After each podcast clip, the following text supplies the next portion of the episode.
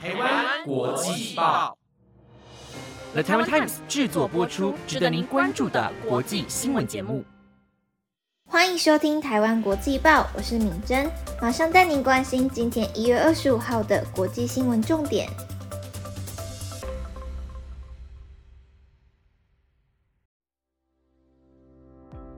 各位听众朋友们，晚安！马上带你了解到今天的新闻内容，包括示威效应，土耳其延后瑞典、芬兰申请入 NATO 会谈，控垄断数位广告市场，美司法部起诉 Google，解乌克兰电荒，土耳其船厂拟出动海上发电厂，末日中距午夜剩九十秒，史上最接近人类灭亡，印度加尔各答华人区建凋零。保存文化拼转型。那如果你有兴趣想了解以下内容的话，那就继续听下去吧。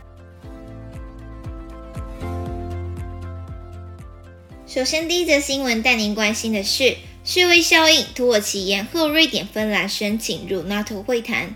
土耳其今天宣布延后和瑞典、芬兰申请加入北大西洋公约组织的三方会谈。此举再度重创这两个国家在俄罗斯入侵乌克兰后殷勤期盼加入北约的希望。土耳其总统埃尔段昨天批评瑞典当局纵容抗议人士周末在土国驻斯德哥尔摩大使馆附近示威，并且焚烧可兰经。根据路透社报道，土耳其外交消息人士表示，安卡拉和瑞典与芬兰当局的三方会谈已从原定的二月推迟到之后的日期。但未透露任何细节。这项决定进一步降低瑞典和芬兰赶在土耳其五月举行总统和国会大选前加入北约的几率。瑞典总理呼吁应在这个过程中保持冷静，以便重返三方正常对话。此外，在赫尔辛基当局表示三方会谈必须暂停后，美国拜登政府今天重申支持芬兰和瑞典尽早加入北约。根据路透社报道，国务院发言人普莱斯在记者会上被问到华府是否支持芬兰单独加入北约，而没有和瑞典一起。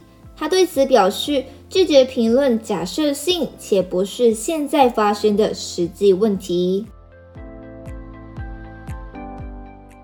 接下来带你关心的新闻是：控垄断数位广告市场，美司法部起诉 Google。Alphabet 旗下的 Google 操控垄断数位广告市场，美国司法部今天起诉，对这家总部位于加州的科技巨头发起新的法律战。根据法新社报道，此案是针对 Google 涉违反反托拉斯法的第二起联邦诉讼，也是美国总统拜登两年前上任以来的第一起。在这起最新的诉讼中，检察官瞄准 Google 获利丰厚的广告业务，要求将其拆分，以便为其他公司创造公平的竞争环境。Google 除了以免费搜寻服务闻名，更以紧密连接的广告技术业务赚取收入，串起广告商与报纸、网站和其他寻求刊登广告的公司。但广告商和网站业者抱怨 Google 在广告分润方面不透明。难以得知有多少钱流向刊登业者，多少流向 Google。Google 在二零二一年创造超过两千亿美元广告销售，是母公司 Alphabet 最大盈利来源。诉讼指出，Google 使用反竞争、排他性和非法手段来消除或大幅减少对其在数位广告技术主导地位的任何威胁。接下来下一则新闻带您关心的是：解乌克兰电荒，土耳其船厂拟出动海上发电厂。俄国蓄意瞄准乌克兰能源基础设施，数以百万计家庭在气温骤降之际面临断电。土耳其发电船公司 c a r p o w e r s h i 表示，可能会出动发电船为敖德萨港供电。基于安全考量，发电船也可能会停靠罗马尼亚，在输电至乌国。俄罗斯十四日以平民为攻击目标，摧毁乌克兰中部偏东的第聂伯罗市一栋住宅建筑。俄军攻势不仅摧毁家园，也锁定发电厂。乌克兰街道经常陷入一片黑暗。基辅民主倡议基金会高级研究员布尔科夫斯基二十一日对法新社表示，俄国是为了以间接方式，透过创造没有电、暖气及水这种令人无法忍受的生活条件。尽可能的多杀一些乌克兰人。总部位于伊斯坦堡的发电船公司 k a p o r s h i 表示，能协助缓解乌克兰能源危机。k a p o r s h i 号称拥有全球最大的发电船队，也就是配有大型独立发电机的浮动发电厂。这间公司的业务扩及全球，包括黎巴嫩等冲突热点，为数百万的家庭供电。k a p o r s h i 商务长尤马兹表示。去年八月以来，我们持续与乌克兰国家能源公司以及敖德萨省保持联系。他表示 c a p o r Ship 可能会配置三艘船，一艘可为敖德萨港以及其设施供电，另两艘为附近住宅区供电。技术层面可能会需要考量到发电船的位置以及港深。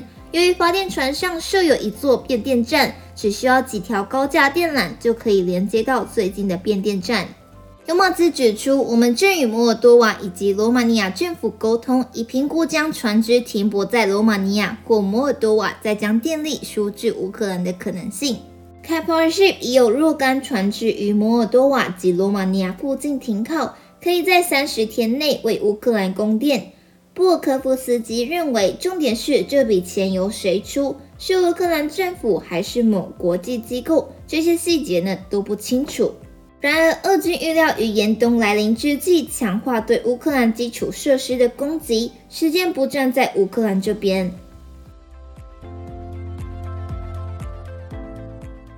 接下来要带您关心的新闻是：末日中距午夜剩九十秒，史上最接近人类灭亡。原子能科学家今天将象征性的末日钟调到距午夜剩九十秒，是史上最接近午夜的时刻。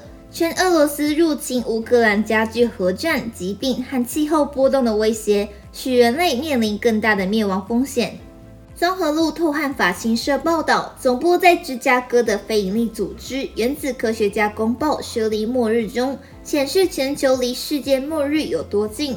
二零二三年将时间调整至距离午夜只剩九十秒，比过去三年快了十秒。根据原子科学家公报形容。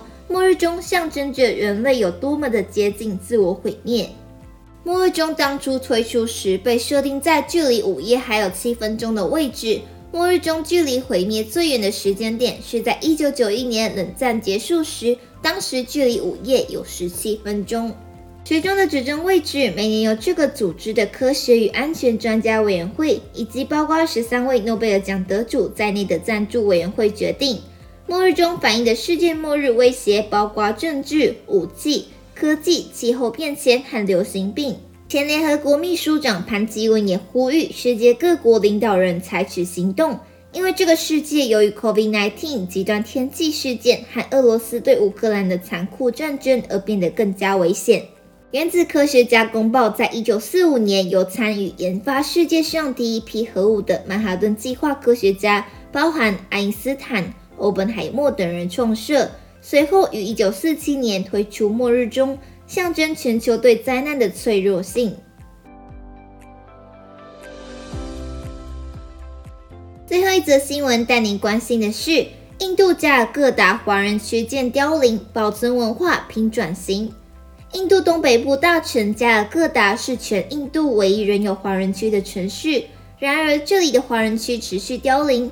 或许只有到了每年农历春节，才会有人想起它的存在。加尔各答位于胡格里河畔，1772年至1911年曾是英属印度的首都，繁华一时。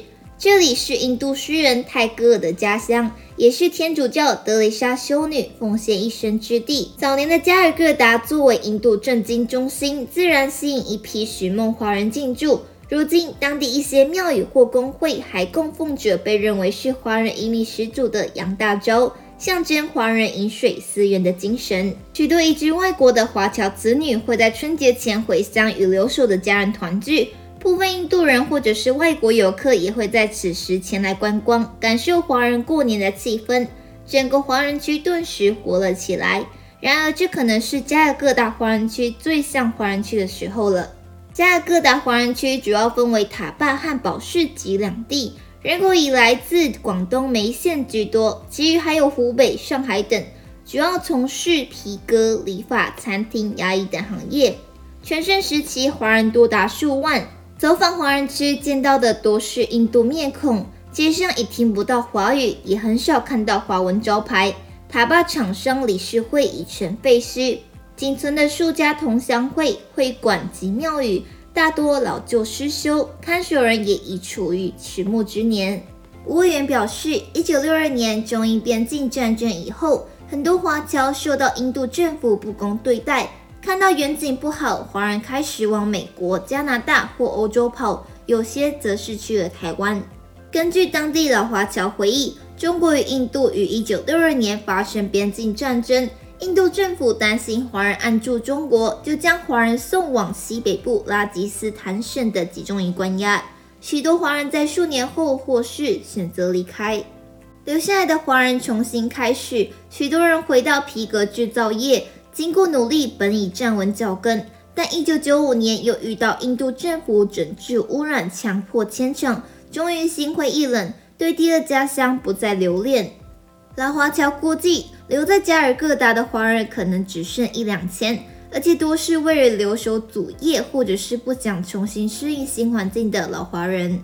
当地居民陈丽娟曾就读的美光学校早已没有学生的朗读生，限制向印度政府申请成为历史遗产地。市内其他华文学校如建国小学校、培梅中学等，同样已熄灯多年。其中培梅中学现已转型为印度人的喜庆外租场地。印度最后一份华文报纸，一九六九年创办于加尔各答的《印度商报》，也因为老编辑辞世而停止发行。吴委员说，维持侨团运作所需的资金不成问题，困难在于没有新生代接棒经营。华人在这边要支持下去，我想在这一代很难。华人都往外跑，这是大势所趋，除非有台湾或者是中国的新移民搬过来。虽然华人日减，但足迹没有消失。会所、庙宇内仍摆放着百年古董、神像和其他历史文物。美光学校的会客室里，甚至悬挂着石碑红的真迹。在热心侨领的努力下，许多老建筑正在被翻修，渴望变身成为博物馆或者是历史遗产。或许不用太久，华人区将以另外一种形式重生。